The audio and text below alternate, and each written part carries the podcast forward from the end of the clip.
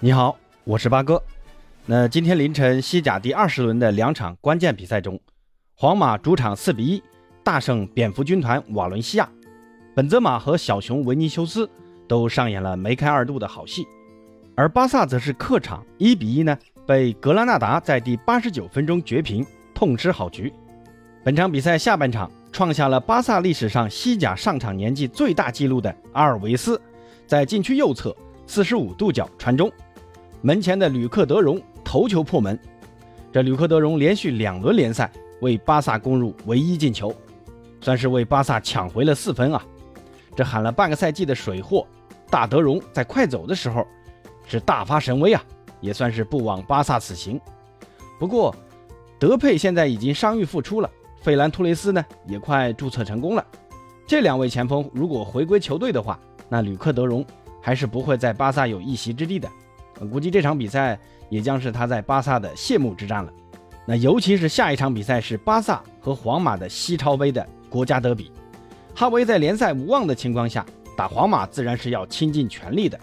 下一场巴萨球迷将会看到法蒂、德佩和登贝莱的巴萨最强锋线联袂出场。不过也要看托雷斯到时候能不能完成注册。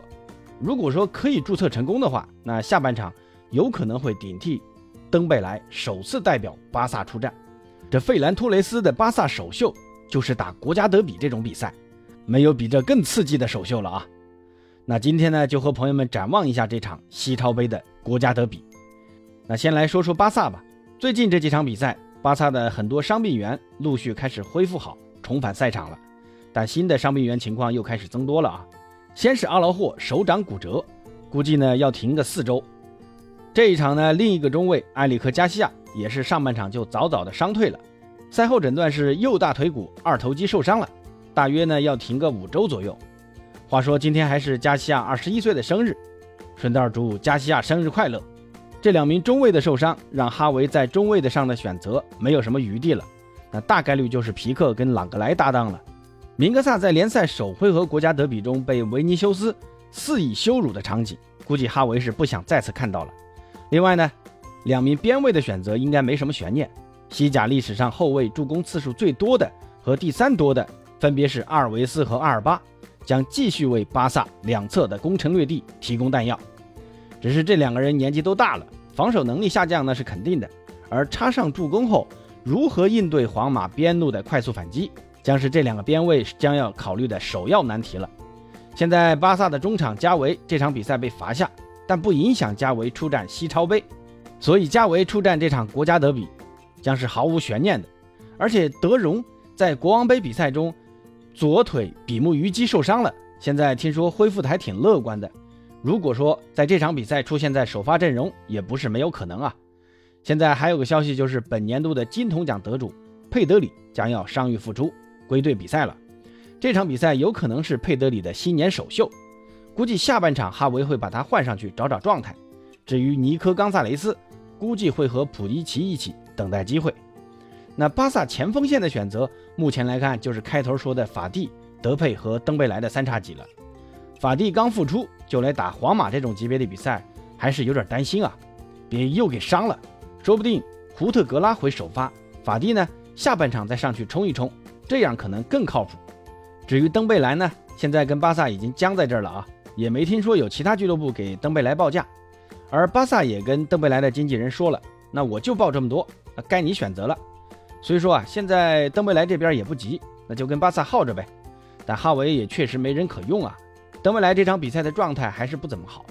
不过国王杯还是打入了一记世界波，帮助巴萨晋级下一轮。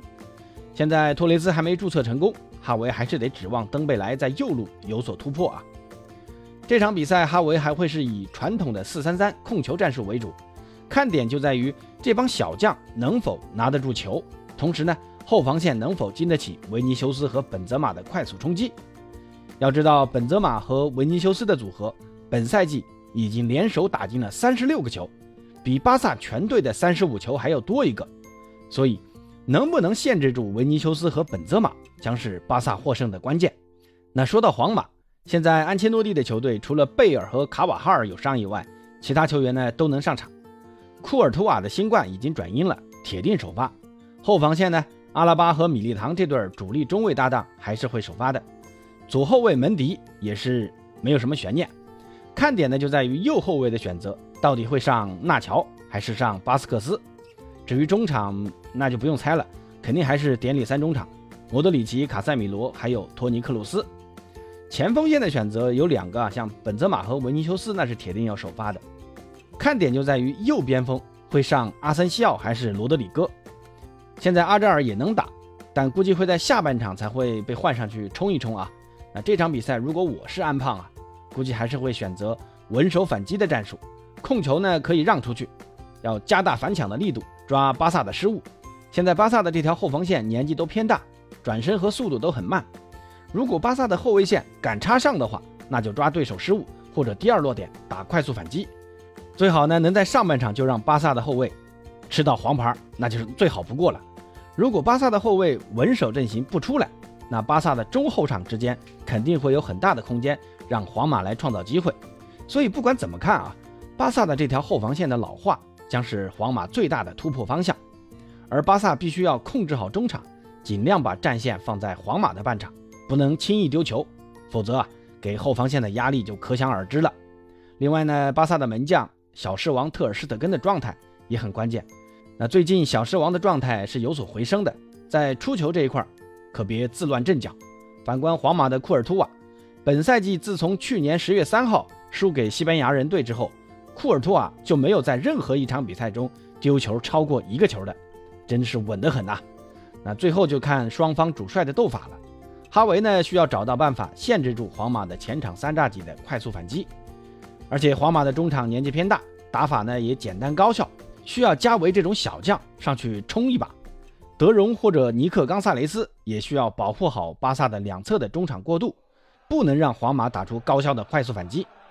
不过八哥从目前的人员还有两支球队的状况来看啊，皇马赢下比赛的可能性还是更高一点。关于这场国家德比的展望呢，就先聊到这儿。有什么不同意见，欢迎在评论区留言。咱们下期再见。